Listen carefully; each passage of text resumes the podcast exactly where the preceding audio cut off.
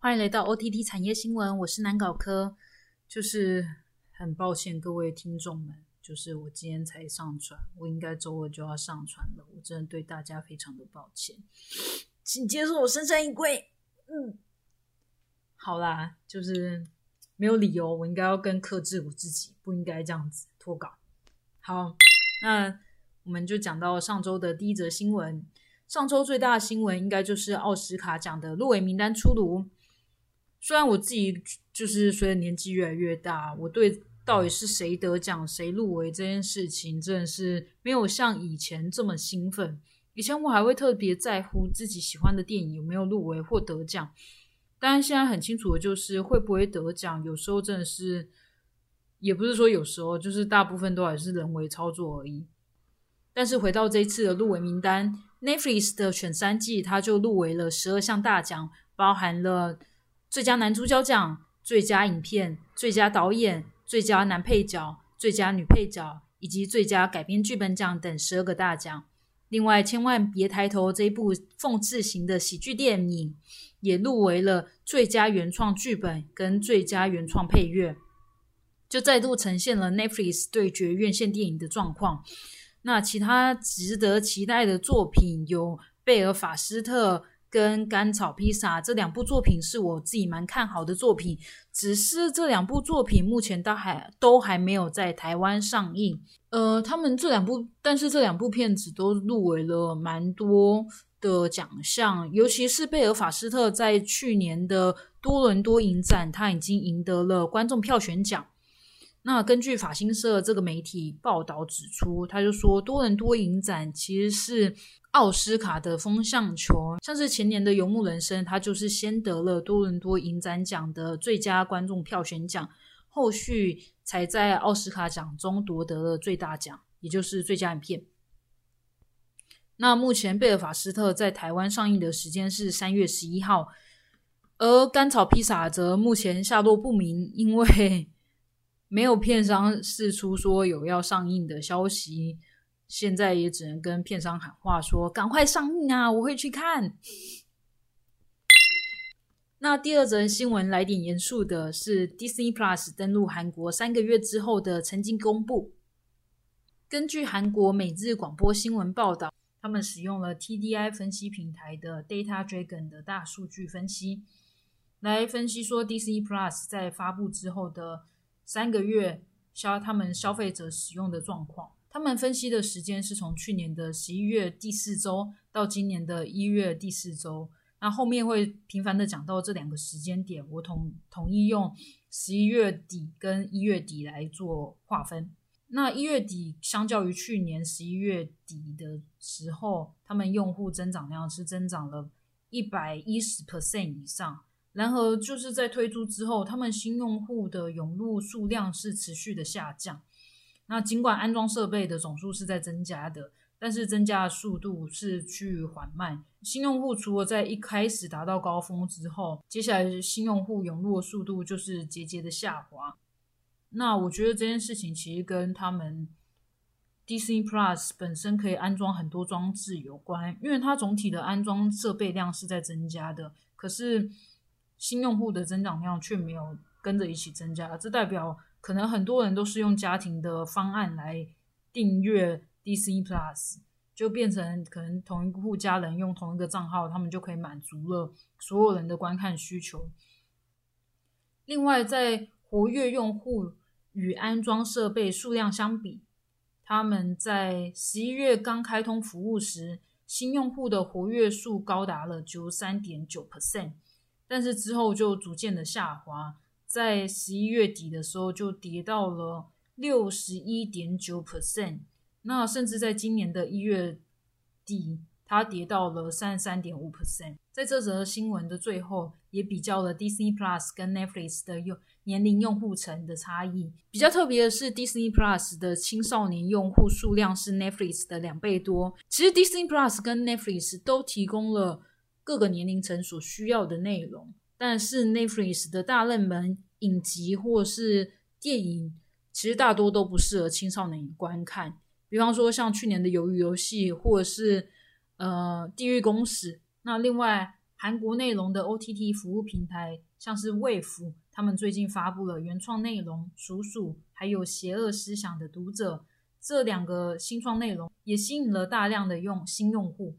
另外还有 TV 这个 OTT 平台，在去年年底的时候上映了原创内容《罪城女人》，也让他们成为了热议的话题。那 Carbon Play 则是重启了 SNL Korea。这个超受欢迎的访谈节目，也因为他们要重启这个节目计划，从去年下半年到上个月都呈现使用者用户爆炸性的成长。我觉得这这几个事情都证实了，内容当道的时代，只要你能端出一手好菜，就一定有人会买单。第三则新闻：COVID-19 大流行期间，韩国流行文化内容渗透全球。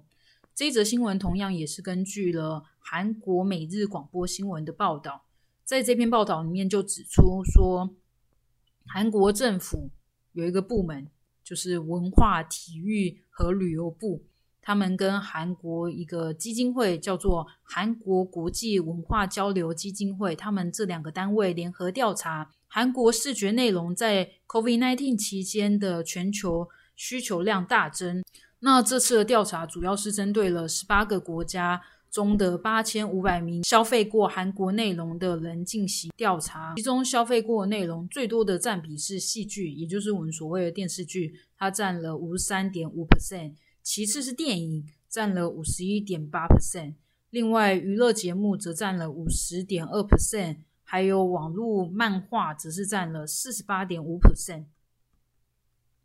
那在戏剧里面名列前茅的是《鱿鱼游戏》，它占了二十一点二 percent，其次是《爱的迫降》占了二点二 percent，以及《黑道律师文森佐》占了一点九 percent。在 K-pop 艺人当中，防弹少年团以二十六点七 percent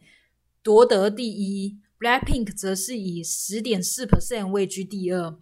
而在演员的部分，李敏镐则是名列前茅。另外，在电影的部分，则是《寄生上流》位居第一；卡通则是《豆豆虫》，也就是当韩国出版的一个卡通节目位居第一。游戏的部分，则是《绝地求生》这这款游戏夺下了冠军。那大部分的外国人都认为，在移动平台或是说 OTT 平台中得知韩国内容是最简单的方式。像是 YouTube 就是他们最常使用的平台来收看，不管是戏剧、综艺节目，或者是音乐、卡通等等的韩国内容。而 Netflix 则是电影相关的内容是最受青睐的平台。另外，有高达百分之六十一点八 percent 的受访者，他们承认他们在访谈的时候承认说他们在。购买或使用韩国制造的产品或服务时，他们有很大部分是受到了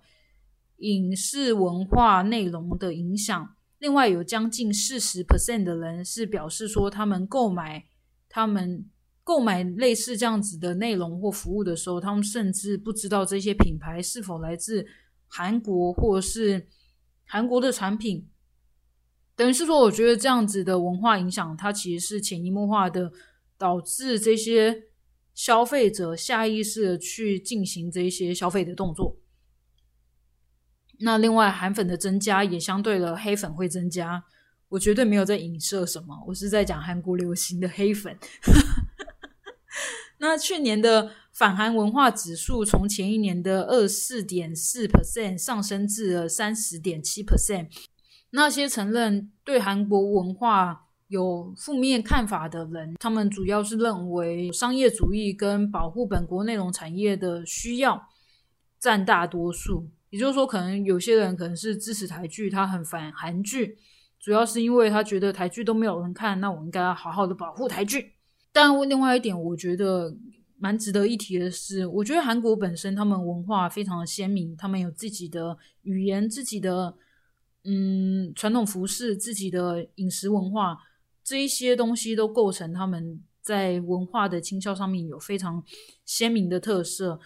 那反观台湾，我觉得台湾是一个非常多元文化而且包容的国家。但是同时，我们也需要去思考说，究竟什么样的文化内容是非常可以明显的表现台湾？嗯，我自己也是一直在思考这件事情。嗯，只能说就是继续加油。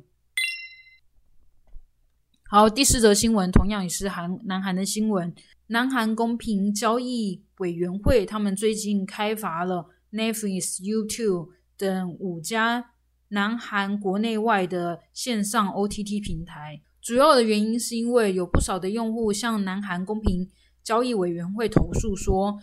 就是很多平台明明就可以一键订阅，可是要退订的时候却就是困难重重，让他们有一种被骗的感觉。所以。公平贸公平交易委员会就对于他们这五家平台处以台币七万到十六万不等的罚款。那以 Netflix 跟 YouTube 为例子的话，他们都是消费者在当月订阅之后，他们没有办法立即的取消，一定要等到下个月之后才可以取消。不过因南韩的电子商务法规定，就是消费者明就是。消费者可以在订阅之后，如果不想继续收看的话，可以从购买日之后的后七天之内，应该可以随时的退订，并且可以获得全额的退费。那这几家串流平台都的机制明显的违规，但是我真的觉得，就是七万到十六万的台币，重点是台币，如果美金就算了，还是台币，真的对他们来讲是九牛一毛啊，真的是不算什么，所以。究竟这次的制裁有没有用呢？我自己觉得，嗯，好像没有什么用。第五，那第五则新闻只是跟 Netflix 有关。Netflix 突然要下架了六部有关于 Marvel 的影集。Netflix 在 Netflix 上面有推出的 Marvel 影集，包含了夜魔侠、杰西卡琼斯、卢克凯奇、铁拳侠、制裁者跟捍卫者联盟。他们这几个。Marvel 影集都因为版权即将到期，所以他们观看日都到本月的二月二十八日，所以可以趁年假期间赶快，就是大家赶快回去观看一下，把握时间去看。然后未来这些播放的版权将会全数回归到迪士尼。那究竟他们回归迪士尼之后，什么时候上重新上架在迪士尼 Plus 或者是串流平台呼噜？嗯，目前是还没有公告的。那其他像是之前曾经上架在 Netflix 的热门以及，包含《实习医生》《摩登家庭》《最爱总动员》《俏妞报道》《日日风云》，都因为在去年底的时候，因为版权到期了，所以他们从 Netflix 下架，最近会重新上架在 Disney Plus。只能说 Disney Plus 本身就是一个版权的巨兽，就这场战役到底会最后谁胜谁赢，目前就是。大家就是多多观望。第六则新闻则是三立董事长林坤海病逝，他享受了七十岁。我觉得林坤海先生他基本上可以说是台湾近代电视史的一个缩影。林坤海先生本身他出生在高雄，原本是一位计程车司机。然后一九八三年的时候，他跟妻子还有小舅子三个人一起顶下一间录影带出租店。那我这里补充说明一下，为什么当时录影带出租店在当时的时空背景会非常的盛行？原因是因为在台湾第四台有线电视还没有还没有就是开放之前，其实台湾只有老老三台，就是台视、中视、华视。那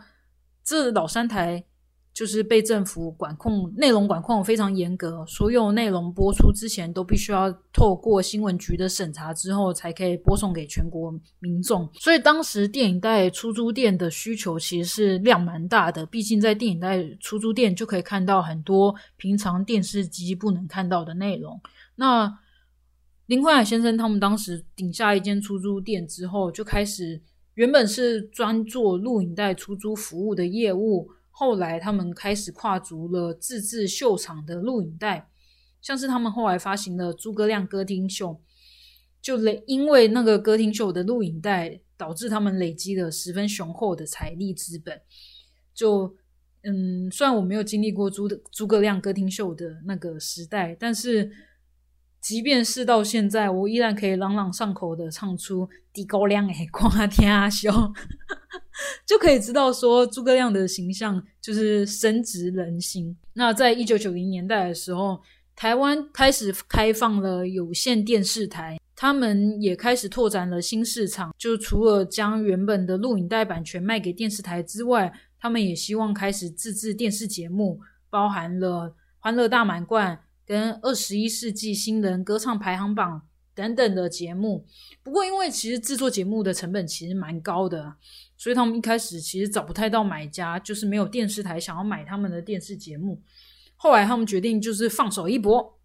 自己去申请有线电视台频道。也因为这样子，就是有三立电视台的成立。后来三立电视台也推出了许多脍炙人口的八点档跟戏剧，包含了《鸟来伯与十三姨》、《台湾霹雳火》、《台湾龙卷风》等等的。甚至在后期，就是有推出很多脍炙人口的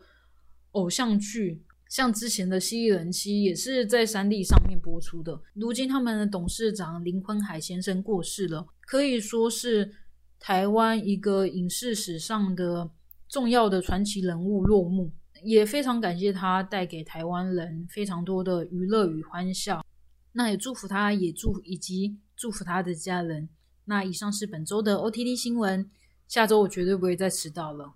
贵大贵。感谢你们的收听，拜拜。